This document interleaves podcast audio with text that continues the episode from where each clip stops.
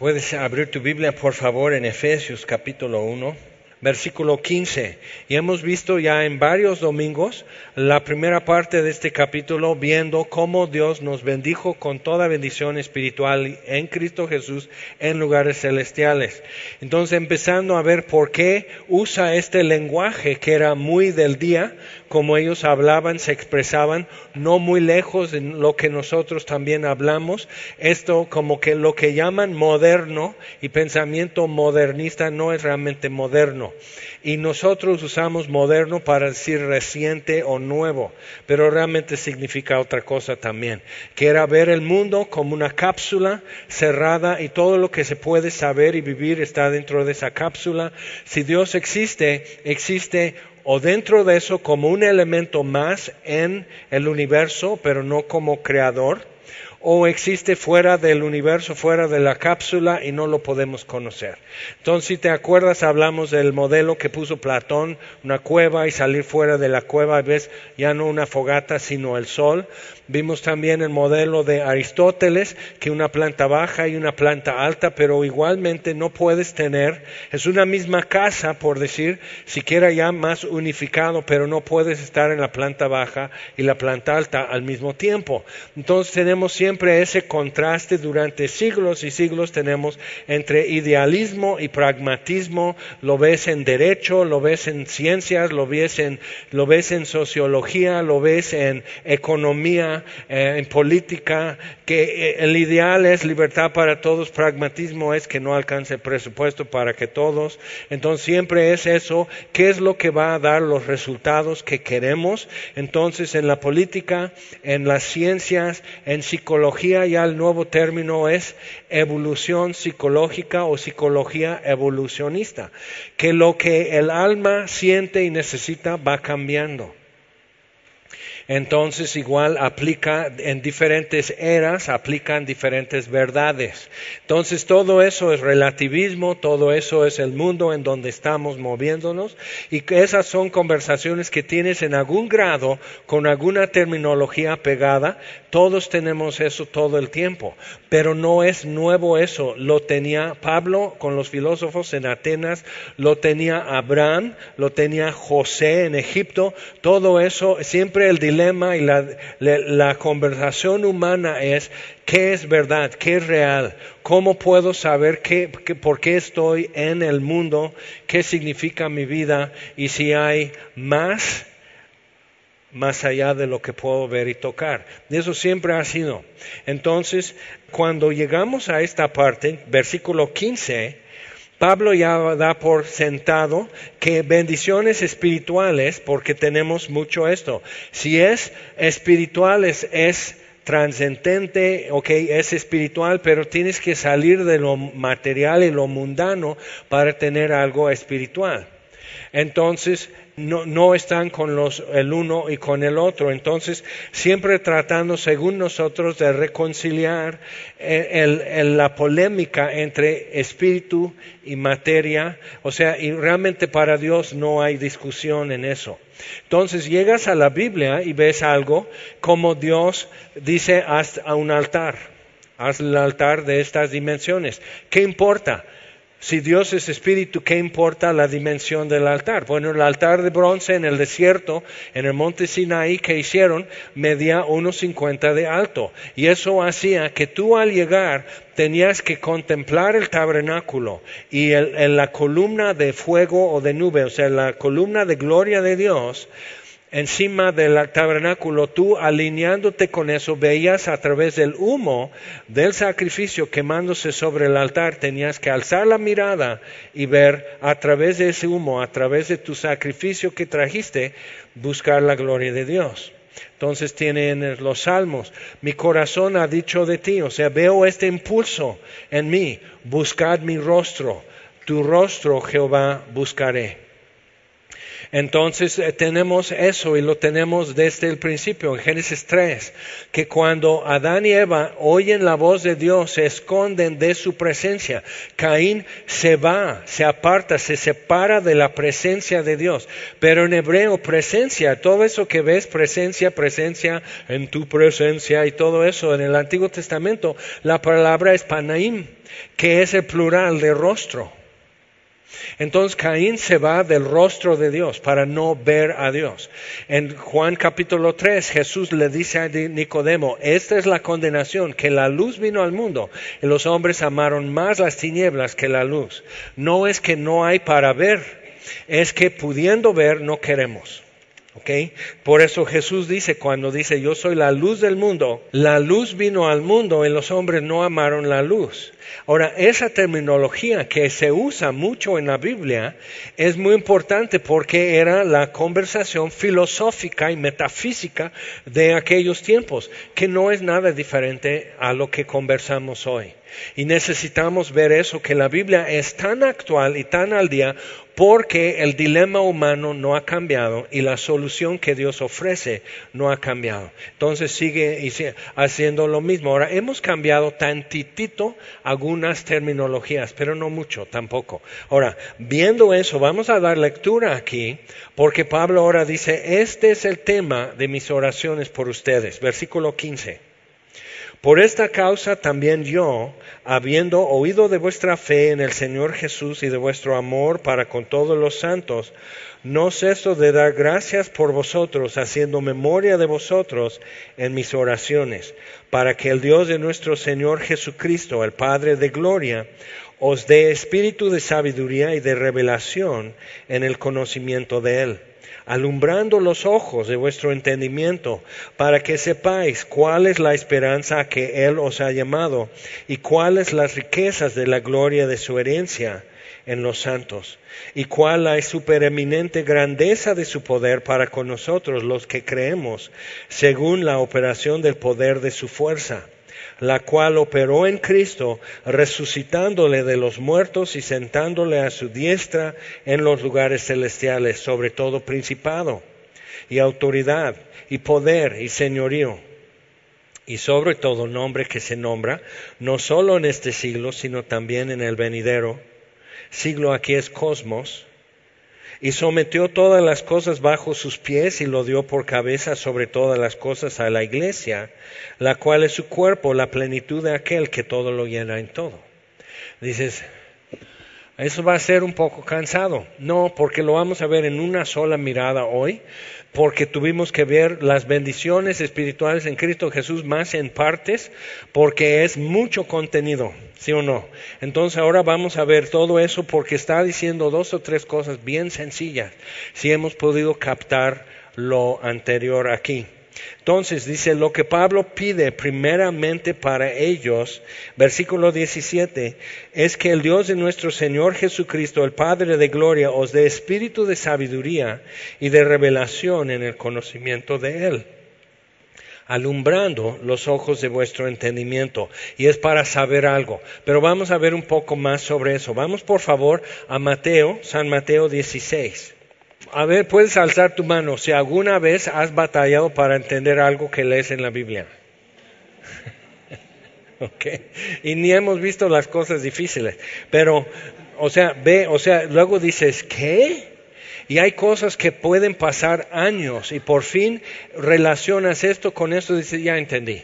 O a través de una experiencia que vives, ya lo ves ilustrado y comprobado físicamente, visiblemente en tu vida o en la vida de otra persona. Y dices, ok, ya entendí. Ahora, entonces, están aquí en Mateo 16, están en Cesarea de Filipo Felipe, el papá de Alejandro Magno. Entonces, Cesarea Filipo fue una ciudad construida de la nada por los romanos. Había una cueva con un manantial que es agua de, donde, de los montes en el Líbano y la nieve y brota aquí y es el inicio del río Jordán en Galilea. Pero los paganos tenían en esa cueva como un altar donde adoraban el dios Pan, el dios de la naturaleza. Entonces tienes ese encuentro y esa mezcla en eso. Pero los romanos tomaron ese lugar porque había suficiente agua y ves que los baños turcos de los romanos y todo eso, hay agua, es buen clima, es perfecto. Entonces hacen una ciudad ejemplar y una ciudad ideal tipo romano, realmente tipo greco-romano. Entonces era como Acapulco o Cancún para los romanos que estaban en Jerusalén, que era un lugar miserable para ellos porque no había nada que hacer más buscar a Dios. Entonces, no. Y entonces en Galilea todos los cuarteles militares y todo eso en sus descansos. Y mucha gente viajando iría mejor a hospedarse en Cesarea de Filipo porque es buen clima, porque hay esto, porque hay muy vistosa la ciudad, hecha como un mini Roma, como un modelo de Roma, con todo lo mejor que tiene Roma. Entonces era como para decir Roma es grande. Entonces Jesús escoge, después de haber recorrido todos los pueblos en Galilea, todo alrededor así, cumpliendo la profecía de tierra de Zabulón y de Neftalí, vio gran luz. Entonces, sanando enfermos, echando fuera demonios, predicando el Evangelio, llegan a Cesarea de Filipo. No predica el Evangelio. Pero ahora, tú ves ahora las estatuas clásicas de los griegos de mármol blanco y dices, ay, qué bonito, pero así no lo veían ellos, los pintaban. Entonces era como ver cómics pero en tamaño real o a veces más que tamaño real. Entonces tú podías ver en Cesarea Filipo, puedes ir caminando, Pompeyo, esos lugares. Entonces un lugar cerca a la zona de Antros, vas a ver una estatua de Hércules borracho orinando. Y tú dices, ay, qué horror. Ajá, bueno. Pero con eso ya tienes la publicidad. Entonces es un hombre que es casi un dios entonces están diciéndote algo. Entonces, idealizado mucho también la belleza humana para los griegos era la perfección. Y viendo las proporciones, tú has visto el dibujo o diagrama que hizo Da Vinci de un hombre viendo proporciones y no tiene cuatro pies. Es para ver que si está así o si está. ¿No has visto eso? Y viendo las proporciones y cómo entre sus pies y su mano y su cabeza hace un círculo perfecto, viendo dimensiones y perfección y demás. Y luego tú y yo nos paramos en el círculo y nada que ver. Pero bueno, entonces eso, Da Vinci estaba queriendo como retomar la, perspectiva, lo que de ellos llamaban clásico, de Platón, de Aristóteles, de que ellos lo tenían bien, no como Roma de ahora, con religión, cristianos y todo eso. Ahora es muy importante entender eso para entender cómo hemos llegado a donde estamos y por qué te topas con estas cosas a cada rato todavía en tu trato con gente y hasta leyendo en la Biblia de repente Dios te confronta con una perspectiva que no va, que está fuera de lugar en la Biblia. Ok, entonces, y, y híjole, pues necesito otra vez un ajuste, necesito desechar eso y poner otra cosa en su lugar. Ahora, entonces les pregunta, en ese, rodeado de eso, aquí gente caminando, aquí hay prostitución, aquí hay diversión, aquí es feria todo el tiempo, hay comercio, hay para todos, menos unos pescadores muy piadosos de Galilea, como Pedro, Juan, Jacobo, Andrés, Felipe, entonces, nada que ver aquí. Entonces, y caminando e, entre esos, y ahí van vestidos, obviamente, no son al estilo greco-romano, son muy como campesinos de Galilea y también como que asustados. Entonces, ellos están caminando así para no ver cosas, están caminando así y chocando con gente. Entonces, Jesús les hace una pregunta en ese entorno. ¿Por qué no en Jerusalén? Es interesante, porque en Cesarea se estaba viviendo plenamente la idea de Aristóteles que todo lo que se puede vivir está en la planta baja y todo lo que existe es bueno. Así es que comamos y bebamos porque mañana moriremos. Disfrútalo todo. Los estoicos decimos que ellos se negaban. No, no se negaban, sino que era disfrutar las cosas todo con medida y nada en exceso. Hasta publicidad actual tiene el mismo concepto. Y los epicúreos era cómo emborracharte y no tener cruda. ¿Ok? Sigue en pie. Puedes ir a la crudería aquí en domingo 10 y te dan así, tu, así con, ok, chilaquiles y todo. O sea, eso existe todavía, ¿sí o no? Porque en todos los pueblos tienen la feria sagrada y luego la feria mundana, una semana y una semana, el novenario, pero ahora sí, ya cumplimos con Dios, planta alta, tum, tum, tum, tum, vas bajando, planta baja, órale, y cumbia. ¿Sí o no? Entonces está, está esa separación es muy importante ver porque realmente no es algo que ves aquí en la Biblia. Y no ves que Dios está peleado así. Por ejemplo, vas leyendo en la Biblia y llegas a cantar de cantares. Y habla del amor y muy gráficamente entre un hombre y su esposa. Órale. Entonces tienes, por decir, en el siglo XVIII, cuando empieza el racionalismo, rechazando que Dios nos haya podido hablar, y que esto sea, las escrituras originales sean lo que Dios habló y que tú tenías que escribir lo que Él te dijo. Entonces, quitan eso y dicen, no, el universo es simplemente una cápsula si Dios existe es una cosa más, como un reloj. Entonces, el reloj está sellado. Si Dios existe, Él es la cuerda. Él da movimiento a todo, pero realmente cuando se acaba la cuerda, se acaba hasta Dios. Por eso tienes, siglos después, tienes, por ejemplo, un alemán que dice Dios está muerto. Entonces hacen una película que Dios no está muerto y todos están pensando, no entienden ni siquiera lo que dijo. Lo que quiso decir con eso es que Dios está muerto como una idea viable.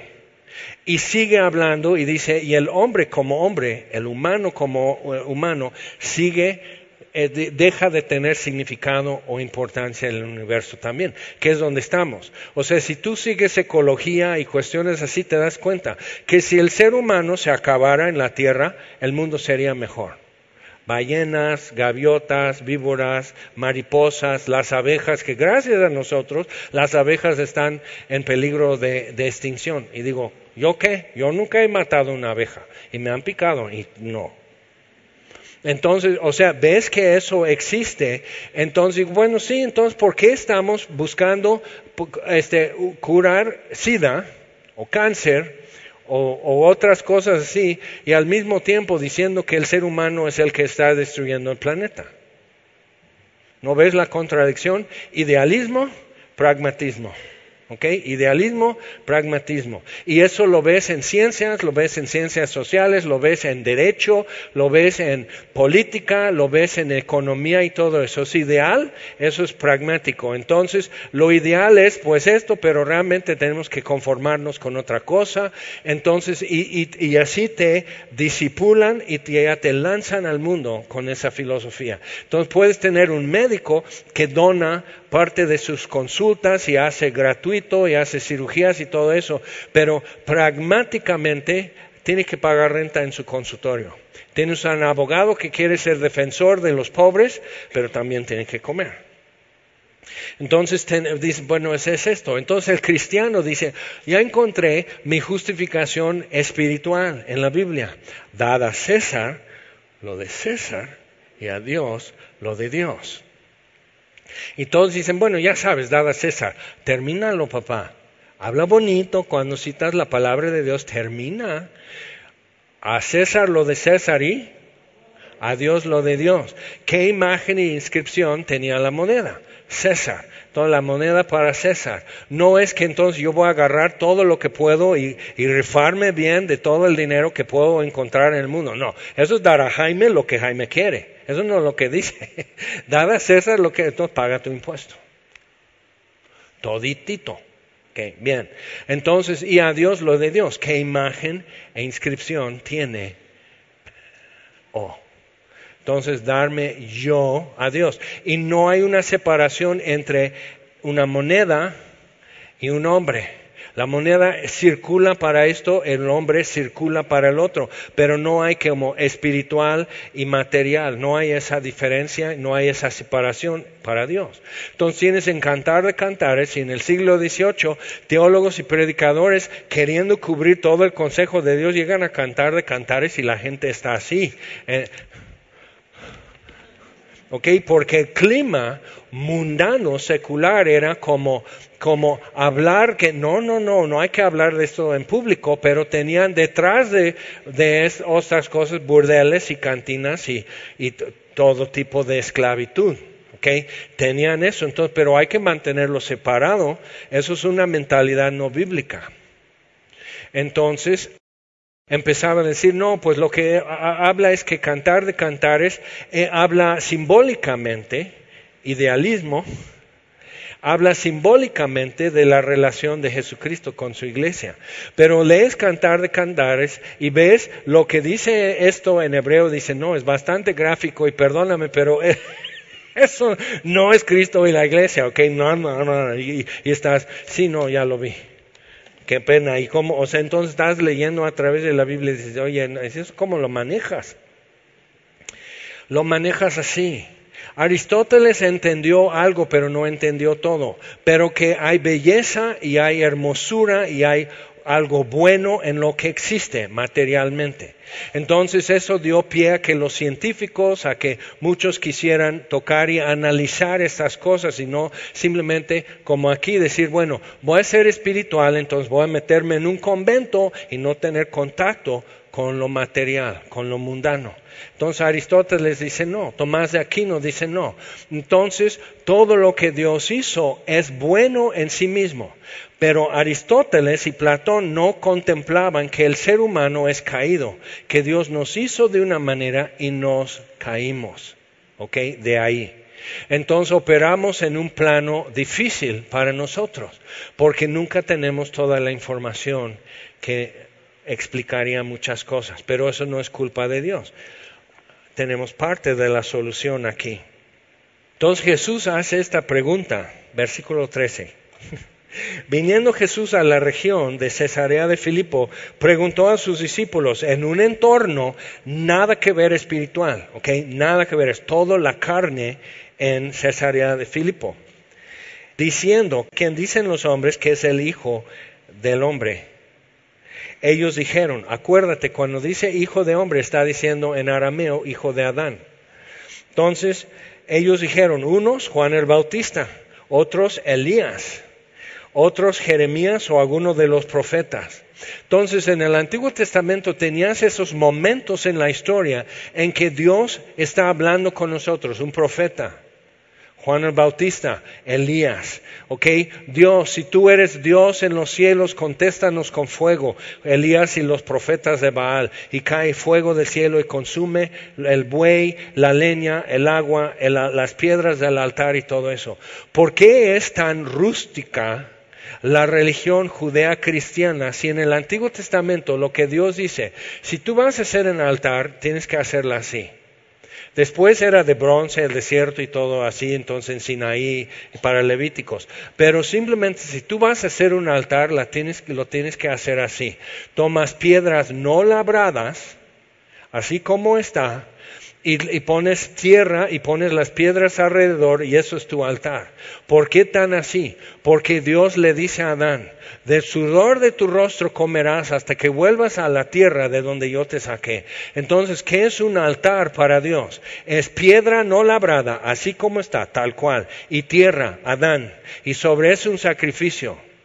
Entonces, entre tú y Dios hay una inmolación, hay un sacrificio, alguien muere y entre tierra y piedra no labrada, rústica, no bonita, entonces dices esto, pongo un lugar y un momento y ahí hay un contacto con Dios sin ver.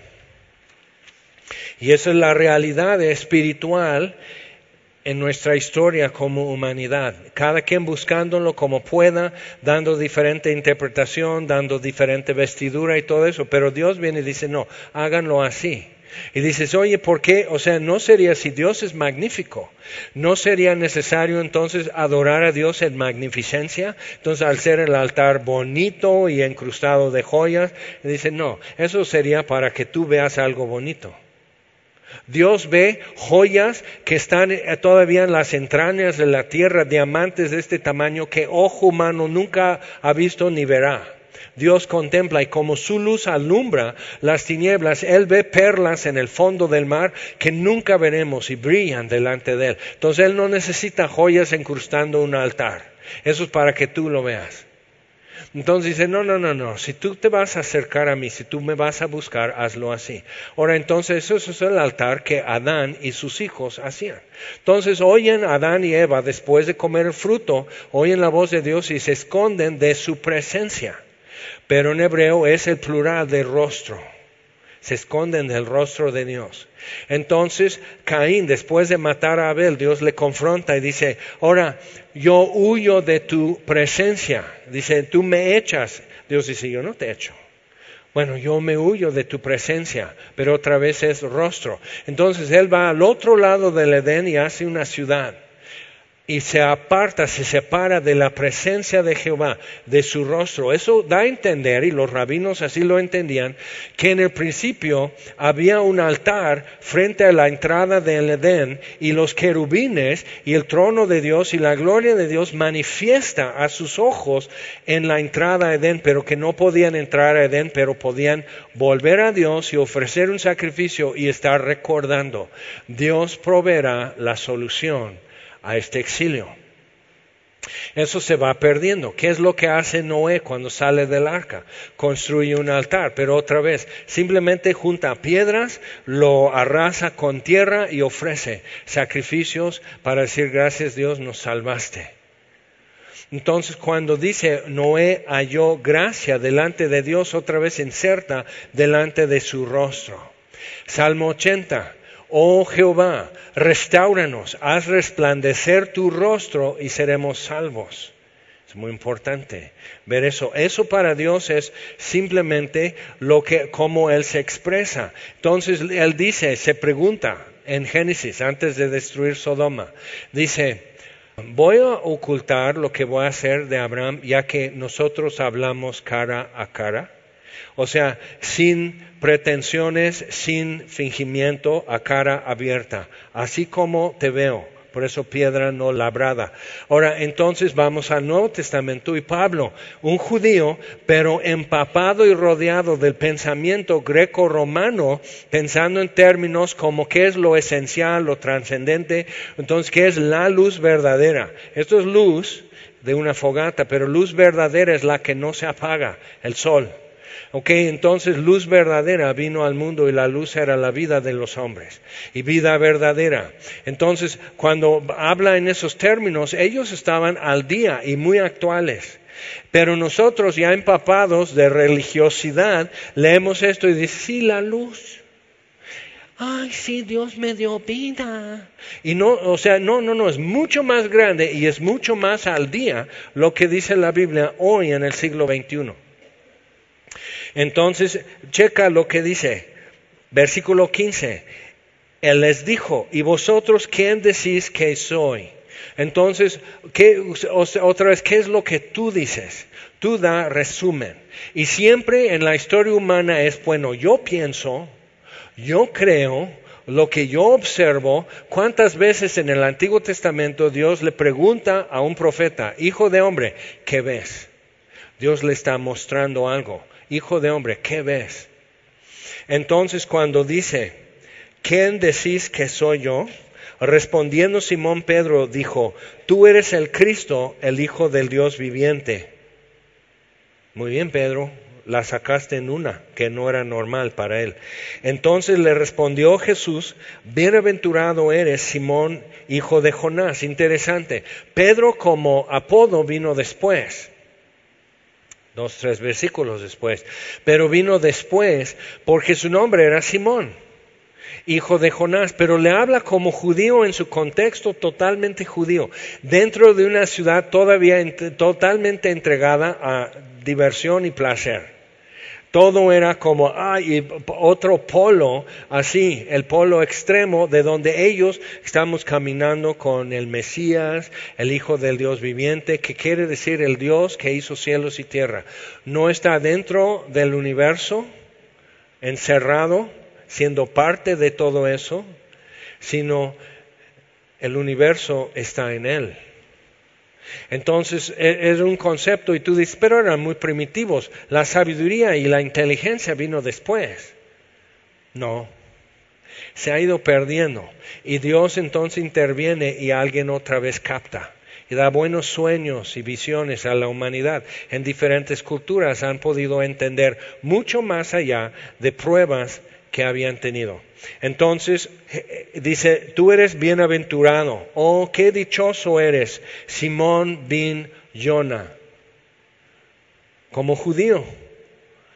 Eso es muy bueno, favorecido, porque no te lo reveló carne ni sangre, sino mi Padre que está en los cielos. Ahora, tenemos esto, para tener algo como desenvolverte con lo espiritual, tendrías que salir de la cueva a la realidad eterna trascendente, pero ya no estás en la cueva. Y la única razón que volverías a entrar en la cueva es para ayudar a otros a salir, como la película Matrix.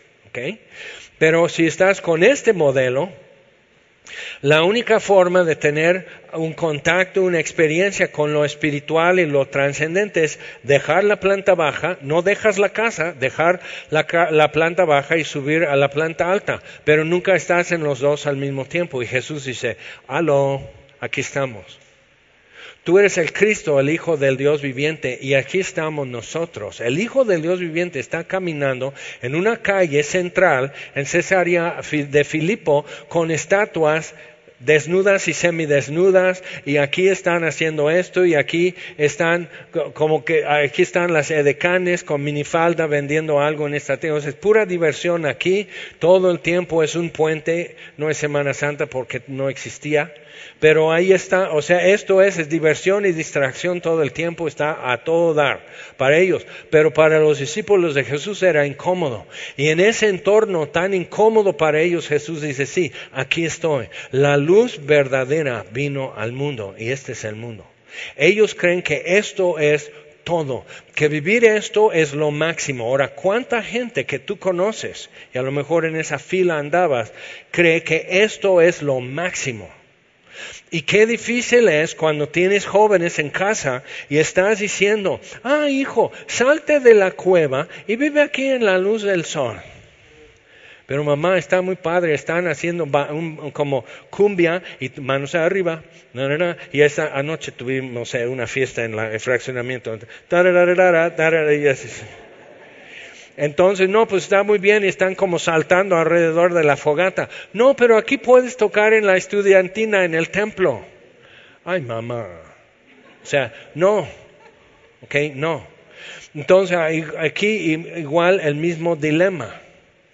Entonces, y eso, y siempre estamos con, esa batalla en nosotros. Y Jesús, atravesando Cesarea de Filipo, dice, sí, yo la luz he venido al mundo para que el que cree en mí no ande en tinieblas. Entonces Él está diciendo, esa gente anda en tinieblas en Cesarea de Filipo. Todos están en tinieblas. Y la luz verdadera caminando por su calle central. Y todas las diversiones y todo vendiendo y todo comprando. Y la luz verdadera caminando por la calle y no lo ven. Entonces, tienes que entender tu situación cuando tratas de hablar de estas cosas con otra gente y no lo captan, pero ve. Entonces, no te lo reveló carne ni sangre, no es como Aristóteles y después Tomás de Aquino dice, con puros argumentos, viendo esto, mirando el otro, podemos imaginarnos y argumentar para decir qué es trascendente, invisible y espiritual. Sin subir a la planta alta podemos decir simplemente porque aquí los muros, o sea, daba todos sus argumentos. Entonces Tomás de Aquino dice es buen modelo, porque todavía cuando vivía Tomás de Aquino existía ateísmo. ¿Tú, tú piensas que en esos siglos todo el mundo era católico y bien persignado. No. Entonces discutían estas cosas. San Agustín discutía esas cosas en su tiempo. Nada diferente a nosotros. Necesitas ver eso. Y feo, porque ellos lo discutían en griego y latín y tú ni en español podemos. Ahí estamos con trabalenguas. Pero entonces imagina, Tomás de Aquino termina para entregar al Vaticano la suma teológica, su obra maestra, que es su opus de toda la vida y sigue siendo la base de la teología romana católica hasta el día de hoy. Es la suma teológica, todos los argumentos legales y científicos a favor de que Dios existe y así es, y por eso, y cómo ha delegado autoridad, y bla, bla, bla, bla. Termina eso y está secando la tinta en la última parte y viene sobre él Dios y escribe después, desde medianoche, fuego, detén tu mano, todo lo que he hecho es paja y hojarasca. Todo es digno de quemar. No te he conocido, no he visto, no he escuchado. Entonces, o sea, y está así, un hombre convulsionado y conmovido, porque tuvo una experiencia espiritual. O sea, no, no es necesario aquí nomás, aquí nomás, aquí nomás. Y, y Dios dice, por eso te dicen de aquí no, ¿verdad? Entonces, y Dios dice, no, Tomás, porque te amo, porque amas la verdad yo voy a revelar lo que sangre y carne no te pueden revelar. Puedes llegar hasta cierto punto. Romanos 1 dice, por lo cual no tienen excusa. ¿Por qué? Porque todos podemos llegar a cierto punto para saber, Dios ha de existir, pero no sabemos más cómo, cómo, acercarnos, cómo tratar con Él, si quiere tratar con nosotros. Eso seguían siendo las preguntas pendientes. Y la Biblia nos lo va resolviendo. Entonces imagina, este hombre tan lógico, tan erudito y tan disciplinado para presentar y argumentar todo, finalmente dice, es basura. No es basura, pero en comparación con lo que él nunca iba a poder entender sin Dios. Ahora, si Dios fuera un elemento más, como los griegos, los romanos, los egipcios, los aztecas, todos tienen a los dioses como parte del universo, el sol, el mar, el viento, la guerra, son elementos del universo, personificaciones de los elementos del universo, pero ellos están atrapados en su mortalidad igual que nosotros. Y cuando termina el universo, terminan los dioses. Entonces, eh, pues, ¿qué haces? Pues comamos y bebamos, mañana moriremos. Pues trata de vivir tu vida lo mejor que puedes, ser buena gente, busca una buena sensación acerca de ti. ¿Qué es lo que toda la vida te han enseñado en la escuela? ¿Qué es lo que toda la vida así, viendo Barney y todo eso, te amo a ti y tú a mí? Entonces así, entonces, o, sea, es sentirme bien. ¿Por qué? Porque hay súper, súper buenas razones para sentirme mal. Entonces trata de sentirte bien, trata de llevarte bien, trata de no dar lástima y vive tu vida hasta que acabe. Eso es toda la esperanza que el mundo puede dar. Por eso Jesús dice, mi paz os dejo, mi paz os doy. No como el mundo la da. Entonces Jesús ofrece algo que va más allá del cosmos, porque viene de más allá del cosmos. Es diferente. Ahora, entonces, vamos otra vez a Efesios 1. Viendo eso, que Jesús dice, mira, esto de simplemente entender quién soy, Carne y sangre no te lo revelaron. Eso no es por tu pasado, no es por tu situación socioeconómica, no es porque vienes de una vida más cómoda o menos cómoda, porque te enviaron a, UNAM o algo así. No, o sea, sangre y carne no te revelaron eso. Pero al mismo tiempo, si Dios puede simplemente revelar a Pedro quién es Jesús, entonces ¿por qué la Biblia? Ajá, pero ve, todo el lenguaje y los puntos de vista, su conocimiento de Pedro era informado por las escrituras y su fe era instruida por las escrituras y su, su pensamiento y su comprensión de lo que él vivía, aún en Cesarea de Filipo, lo que yo veo, lo que yo oigo, todo eso es filtrado por también esto. O sea, esto me va informando y avisando acerca de lo que veo y oigo en el mundo. Entonces piensa. Una razón porque el hombre sigue teniendo, yo nunca hasta hoy he hablado con un verdadero, verdadero ateo. Todos son ateos acondicionados, o sea, tengo como cláusulas anexas a su ateísmo.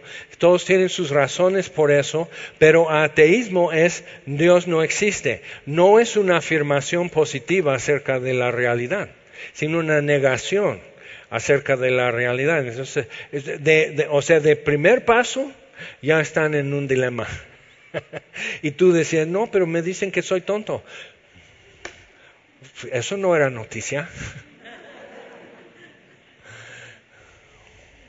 que me dejo llevar, que me han lavado el coco y todo eso. Les han lavado el coco.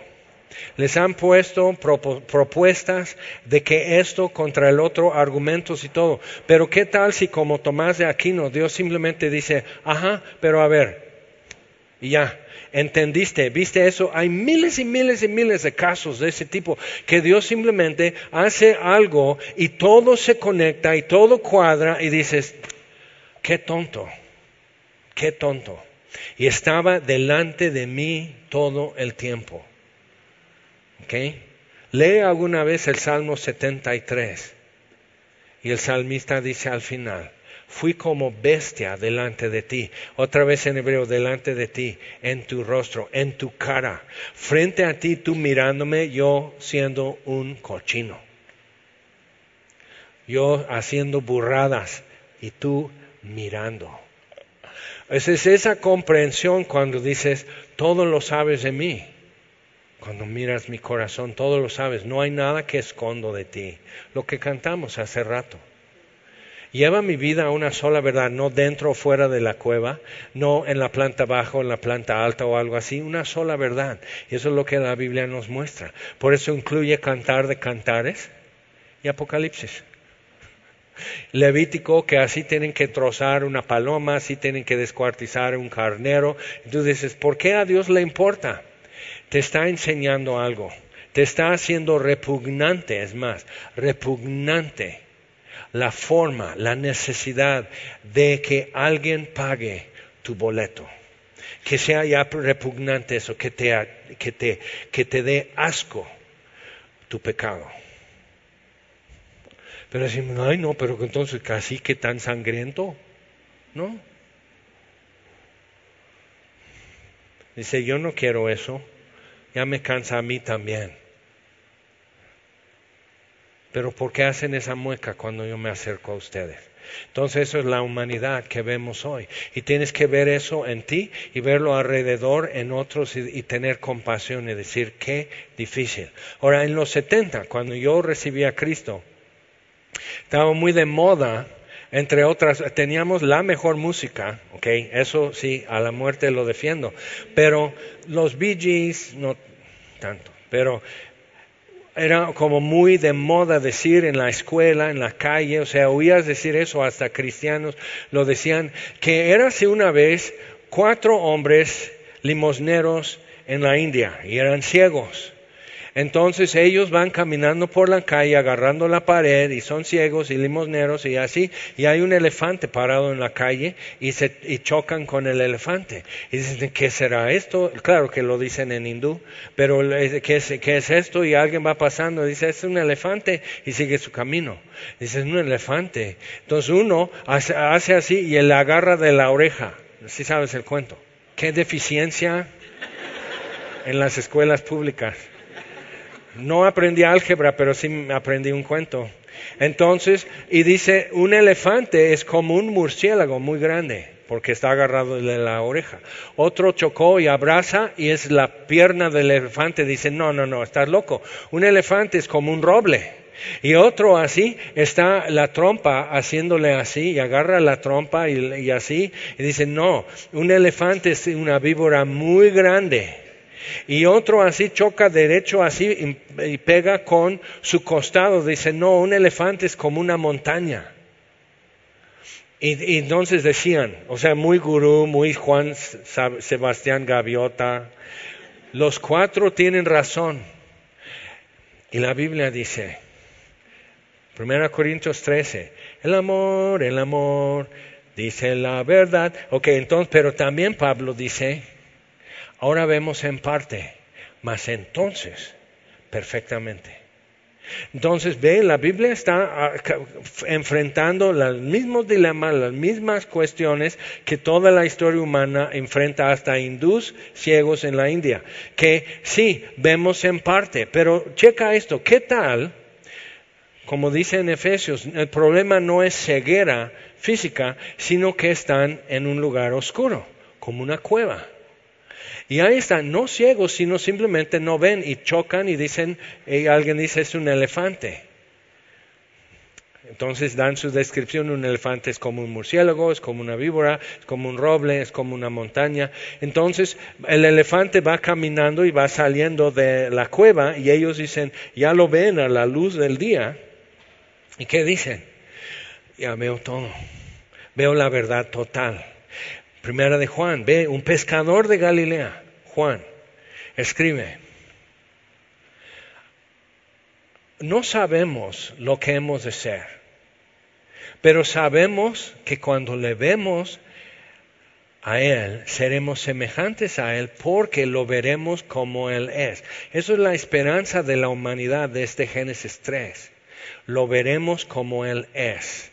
Ahora vemos en parte, como Pablo dice, mas entonces perfectamente. Cuando venga lo perfecto, lo imperfecto pasará. Cuando sales y estás en la luz del día.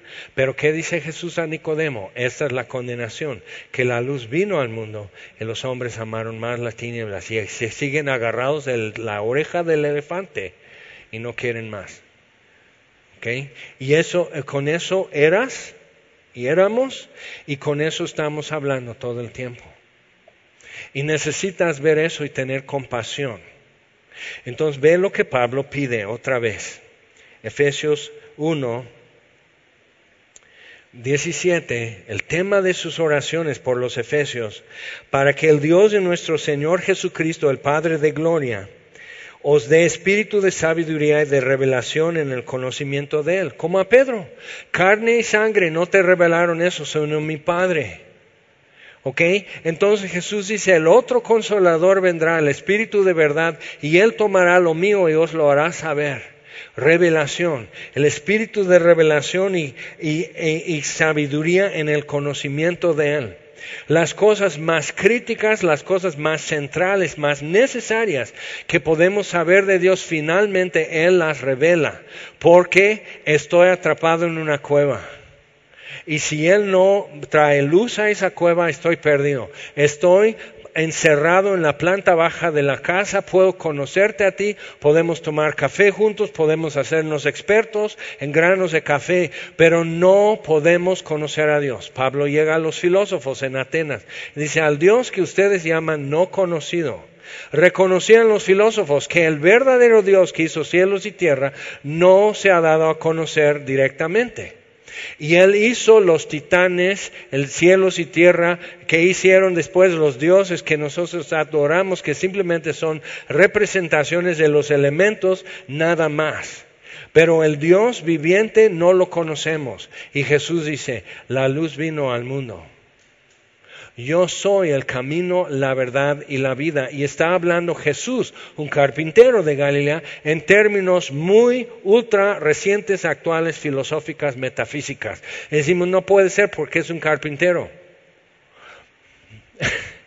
¿Nunca te has sentado con albañiles es cuando están en su descanso a las 11 de la mañana y tacos y van por las cocas y todo eso y platicando? Es pura filosofía pura filosofía y de la más pura y destilada. ¿Ok? Están hablando de la vida, de propósito, de significado y de sus problemas y con lo que les gusta y que bla, bla, bla y todo. Pero realmente eso es lo que hace el ser humano. Eso es lo que hacemos. Cuestionamos, proponemos y siempre todo está girando alrededor de por qué estamos aquí. Entonces Jesús dice, yo soy el camino, la verdad y la vida. Entonces presentando eso y nadie viene al Padre sino por mí. Otra vez. Yo saco el elefante de la cueva, tú ve agarrando de su pierna, de su costado, de su oreja, de su trompa Tú ve agarrado de lo que tú has podido captar, pero vamos a salir de esto y ya conoceremos perfectamente. Entonces las partes que hemos podido entender, pero Dios nos da más partes revelando algo que de otra manera no nos íbamos a, poder hacer nuestro. Por eso pregunté hace rato, ¿alguna vez has leído algo en la Biblia que te cuesta o que nunca hasta hoy has podido entender? Dice, sí, y no es una cuestión de trasfondo histórico o por qué hicieron esto, o sea, algo, un detalle en la Biblia que no entiendes por falta de información. No, no, no, me queda claro, está en blanco y negro, me queda claro, pero no entiendo. Ok. Espíritu de sabiduría y de revelación en el conocimiento de Él, alumbrando los ojos de vuestro entendimiento. Ahora, el verbo saber en griego, hay un verbo que es conocer, que tiene, nuestra palabra conocer viene de esa palabra en griego, que es conocer por experiencia, por realmente manejar algo, tocarlo y así. Adán conoció a su mujer y nació un niño. Entonces, experimentar. Entonces, saber dónde queda Moscú es una cosa. Conocer Moscú, tienes que viajar allá y caminar en las calles y pasar un invierno. Eh, o sea, ya con eso ya conocí Moscú. Entonces, cuando dice, para, dice, alumbrando los ojos de vuestro entendimiento para que sepáis. El verbo saber en griego es aido. ¿De dónde viene la palabra en inglés hay? De dónde viene la palabra para ojo en francés y la palabra ojo en español. ¿Ok? Aido. Claro que luego no hablamos bien, mira cómo somos. No hablamos bien griego y ojo suena más, más pronunciable. Pero es eso, es, es saberlo porque ya lo vi. Entonces hablamos de eso, ya me cayó el 20, ya lo vi, ya capté, ya, o sea, ya, uh, ya, me prendió un foco. O sea, usamos lenguaje así porque es verlo, lo supe, lo entendí. ¿Ok? Sin, sin tener que manejarlo, desarmarlo, volver a armarlo para conocer las partes y la totalidad, lo vi. Por eso en Romanos 8:28, y sabemos, no porque lo hemos caminado, vivido y comprobado, que sería conocer. Sabemos que todas las cosas ayudan a bien a los que aman a Dios. Lo sabemos. ¿Por qué? Porque conocemos a Dios. Sabemos esto. Ok, entonces usamos esto todo el tiempo. ¿Has probado? ¿Quién aquí ha comido iguana? ¿A qué sabe? Apoyo. Toda la vida estamos haciendo esto. Entonces Juan o Ezequiel dice, vi algo semejante. Entonces Juan, si fuera culinario, diría, comí algo semejante a pollo. Se llama iguana, pero no es ave. ¿Ok? Entonces es, eh, y, podemos, sí, sí, pero si sabe a pollo, iguanas ranas. Porque también en Francia te pueden dar así, la, o sea, patas de rana, ¿y a qué sabe? Apoyo.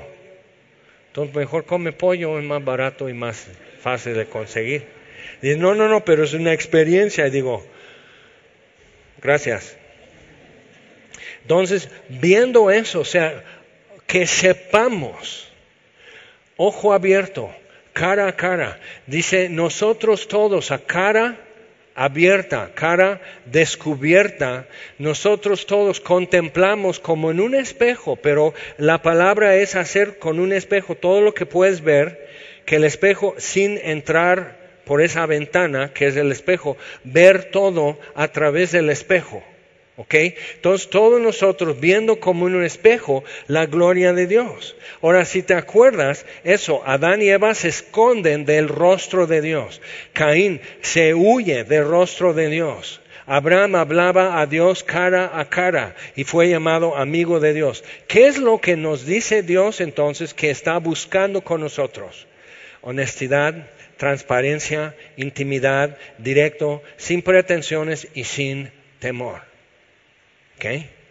Entonces, cuando Él dice, Jesús, Felipe, tanto tiempo estoy con ustedes y no me conoces, o sea, eso era de convivir, no me conoces, si me has visto a mí, has visto al Padre.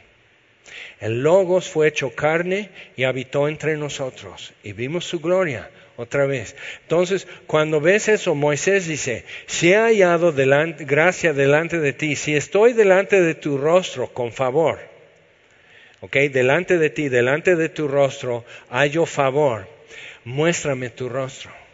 Y Dios se lo niega. Dice, pero voy a hacer esto, te voy a mostrar mi gloria y voy a ir delante de ti, voy a proclamar mi nombre, pero no verás mi rostro. ¿Por qué? Porque nosotros lo podemos ver en el rostro de Jesús. Solamente Dios nos quiere revelar a través de ese medio, Dios hecho hombre. Entonces, porque eso expulsa dudas, echa fuera el temor, resuelve confusión e ignorancia.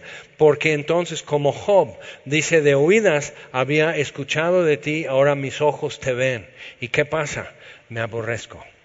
La única forma de ver la realidad de Dios y no quedar casi muerto como Isaías o con un asco de ti mismo, como Job, es ver el rostro de Dios en Jesús.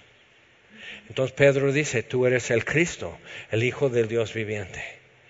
Y no, o sea, y se sentían amados.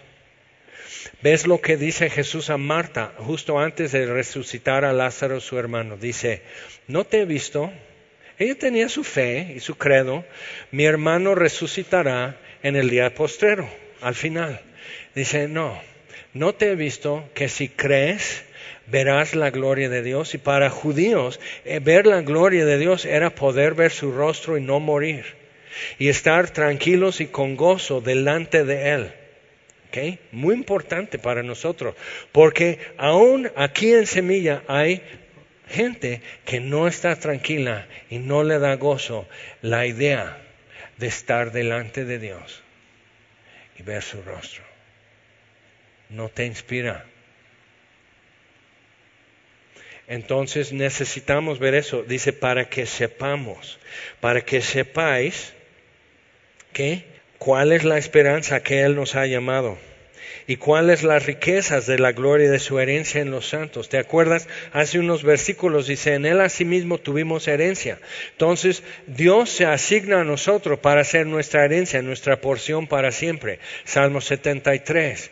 Mi corazón y mi carne desfallecen, mas la fuerza de mi corazón y mi porción para siempre es el Señor. ¿A quién tengo yo en los cielos sino a ti? Y en la tierra nada deseo sino ti. Tienes que aprender estas cosas en la Biblia. Expresan en formas estupendas cosas que nosotros así que ni podemos bien deletrear lo que sentimos. Y lo lees y dices esto. Como Job, ahora mis ojos te ven me aborrezco.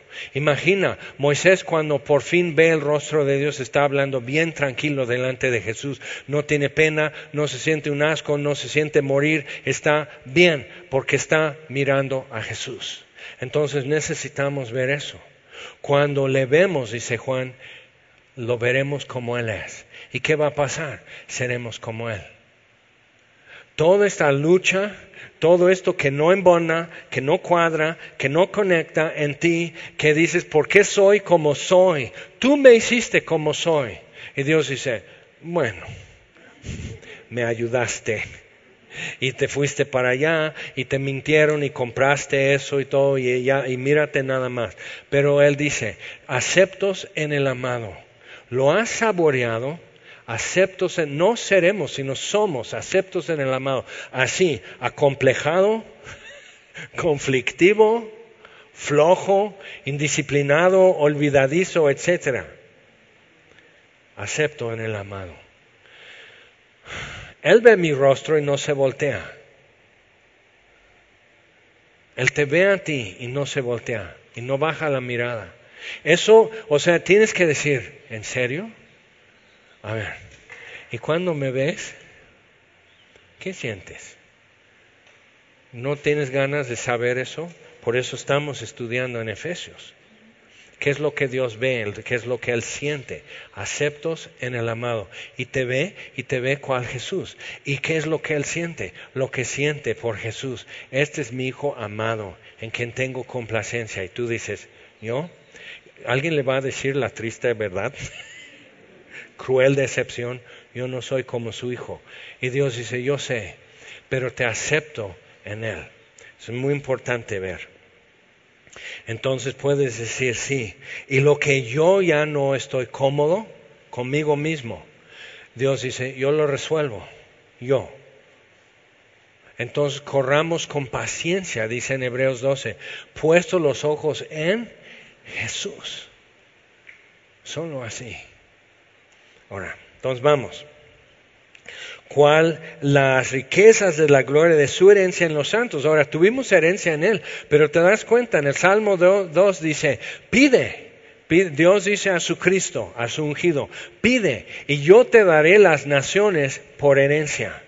Entonces nosotros, de toda nación, tribu, linaje y lengua, nosotros, en toda la asamblea, en toda la historia, en todo el mundo, todo el número de redimidos somos la herencia, somos su porción. ¿Cuál es la riqueza de la porción que a Jesús le toca? La iglesia. ¿Cuál es la riqueza? Y tú dices, tú volteas alrededor y digo, impuntual, impuntual, impuntual, hipócrita, hipócrita, hipócrita, vive dos vidas, tiene dos matrimonios, o sea, y, estamos así. ¿Esto? Sí.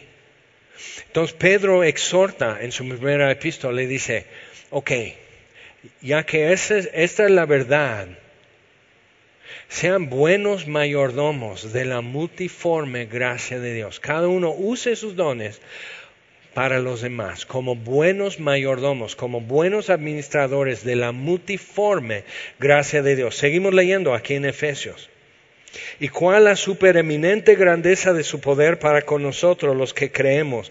en capítulo 3 ya va a ampliar más y va a atinar algo en cuanto al poder de Dios, pero supereminente grandeza es el super, hiper, mega poder de Dios.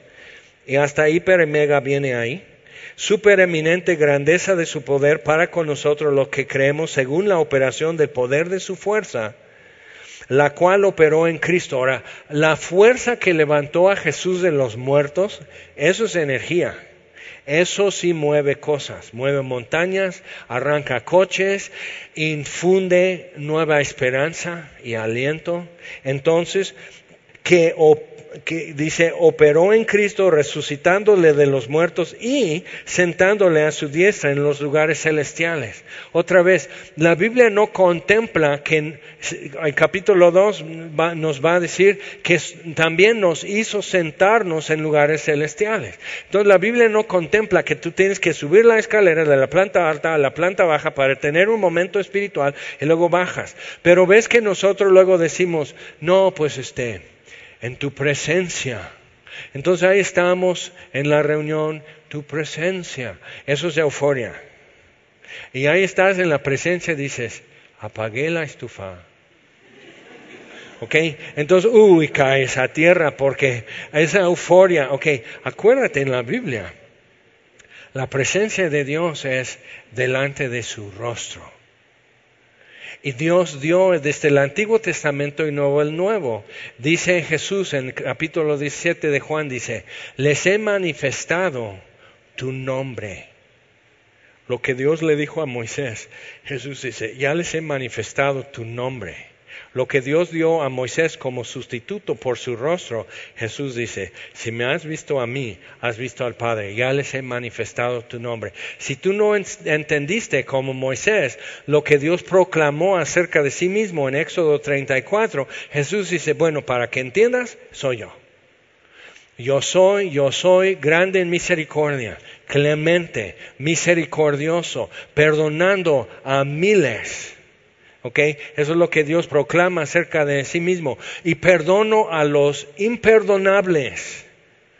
Eso es lo que soy. El resto del Antiguo Testamento demuestra cómo es Dios con lo que dijo de Moisés. Pero el Nuevo Testamento nos está mostrando más allá de esto en el rostro de Jesús, su gloria, viendo eso, que sí es cierto, perdona a los imperdonables, que muestra misericordia a muchas generaciones y, y tiene compasión de miles y decimos, sí, aquí estamos, multiforme gracia de Dios. Entonces, mi historia de la gracia de Dios, tu historia de la gracia de Dios. Alguien que tengo años conociendo le dice, oye, te encargo que ores por mi papá, este, me lleva 15 años. Y yo digo, entonces, ¿qué voy a decir? ¿Que está joven o qué? Dice, digo, oye, entonces la casa que tus hermanos estaban en pleito por esa casa, pues no, no, eso es mi otro papá. Y digo, ándale, ok, una historia de gracia. Dice, mi mero papá biológico me lleva 15 años y está, o sea, y eso es otra historia. Y me quedé así, digo, cada uno de nosotros hay toda una historia, eres un estuche de curiosidades y monerías y toda la multiforme gracia de Dios. ¿En qué, qué forma tomó la gracia de Dios en tu vida? ¿En qué forma eh, se hace visible su compasión y su misericordia? ¿Cómo? Y cada quien está retratando y presentando eso diferente en el mundo. Entonces seguimos leyendo. Dice, ok, lugares celestiales, sobre todo principado y autoridad y poder y señorío, y sobre todo nombre que se nombra no solo en este siglo o cosmos, sino también en el venidero, el cosmos que viene, nuevos cielos y tierra, y sometió todas las cosas bajo sus pies y lo dio por cabeza sobre todas las cosas a la iglesia. Entonces la iglesia, para Dios en la historia humana, la iglesia encabeza la historia humana. Eso da el sentido a la historia humana. La redención en su sangre, perdón de pecados, aceptos en el amado, predestinados para poder mostrarnos las riquezas de su bondad y su gracia por todos los siglos. Amén. La iglesia justifica la tardanza de Dios en no decirlo de una vez. Nunca has estado así. ¿Por qué? Si Dios pudo convertir a Pablo, simplemente Jesús se le aparece y Pablo, pop, ya, se convirtió. ¿Por qué no hace eso? ¿Por qué Dios no se hace visible? ¿Por qué las cosas no quedan más claras? Dios con la iglesia justifica que no todo se ve en una mirada. Acuérdate de los hindús con el elefante. Dice, es que no, no, tienes suficiente luz alrededor para entender, porque ves el elefante, pero no sabes dónde vive y cómo vive el elefante y con quién vive. ¿Sí o no? Nos falta. Entonces Dios no se esconde. Y Moisés dice, ¿por qué te escondes? No, no me escondo. Acuérdate, Adán se escondió, yo no. Y ese es nuestro problema. Decimos que si Dios no contesta, si Dios permite tragedias, si Dios permite injusticia, entonces Dios se esconde o no le importa. Entonces Dios es malo, Dios es negligente, Dios está distraído, Dios es sádico y todas esas recriminaciones que la humanidad ofrece en la iglesia, Dios se justifica. Dice, es esto, perdono a los imperdonables, muestro misericordia y compasión a millares. Y Dios dice, sí o no. Y toda esa multitud dirá, Él es digno, Él es digno. Entonces ve lo que dice. Pone por cabeza sobre todas las cosas a la iglesia, la cual es su cuerpo, pero sometió todas las cosas bajo sus pies. Entonces, todas las cosas están bajo los pies de la iglesia y luego algunos agarran este versículo y corren y hacen todo un movimiento y están equivocados. Pero nomás piénsalo así. Todo está bajo nuestros pies, pero no lo vemos así. 1 Corintios 13. Ahora vemos en parte, más entonces perfectamente. Hay cosas que no podemos ver, pero podemos ver como en un espejo y estudiar un futuro que frente a nosotros no está y correr con paciencia mirando a Jesús, puestos los ojos en Jesús. Pero no lo veo. Sí, pero sabes el camino. Jesús dice, pero sabes el camino. No, pues ¿cuál? Yo soy el camino.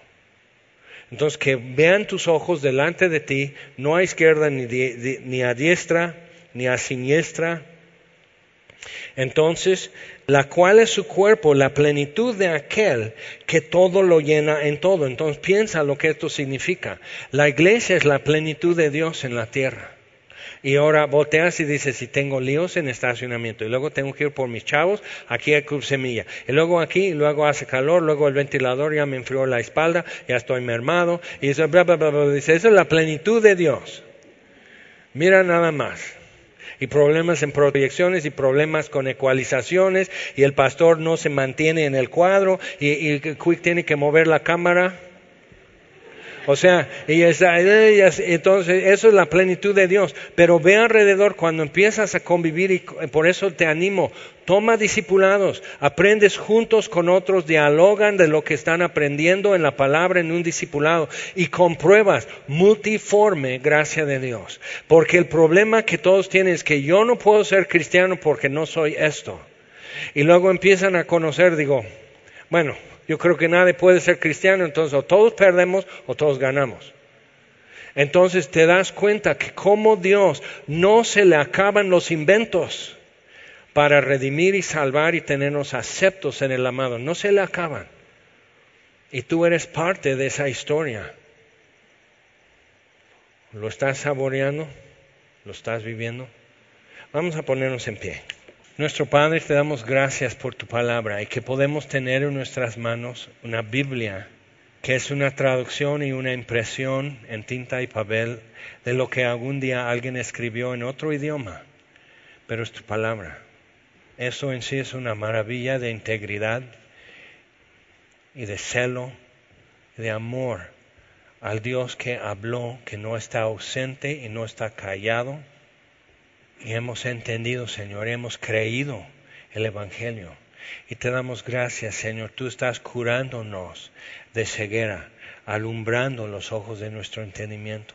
Y estás integrando nuestra historia en tu historia, de la multiforme gracia de Dios y mostrando la plenitud tuya en nosotros. Y nadie tiene toda la verdad en sus manos y nadie tiene toda la historia tuya en su cabeza, pero si nos conocemos empezamos a imaginar cuán grande eres tú y cosas que has hecho que ni siquiera sospechamos.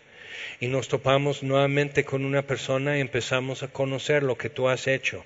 Y quedamos así, con la boca abierta, de tal perdón, de tal misericordia, de tal compasión, fiel y bondadoso. Te damos gracias, Señor, por eso. Alumbra nuestros ojos, Señor, que sepamos a qué, es la esperanza que nos has llamado. Ver tu rostro, pero que, lo podamos captar. Que, que cuál es tu herencia en nosotros. ¿Qué es lo que te fascina? ¿Qué es lo que tú estás ya disfrutando? Porque nos has salvado. Que nosotros, yo no disfruto en tu iglesia lo que tú sí disfrutas Alumbra nuestros ojos, Señor. Y cómo es tu poder que actúa en nosotros, que tú lo entiendes, pero yo no.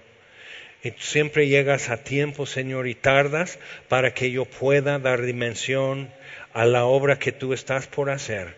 Por eso tardas tanto. Y gracias, Señor, que no nos tratas como bebés, sino como adultos. Esa es tu esperanza en nosotros. Y te damos gracias por tantas cosas y tantas formas que tú te revelas a nosotros y caminas a nuestro lado y vas delante de nosotros también. Entonces te pedimos una vez más, Señor, alumbra los ojos de nuestro entendimiento, déjanos ver estas cosas, déjanos captar estas cosas, Señor. Gracias por hablarnos claro, gracias por tu paciencia, porque no sabemos escuchar claramente. Gracias por enseñarnos tus caminos. Alumbra nuestros ojos. Te lo pedimos en el nombre de Jesús. Amén.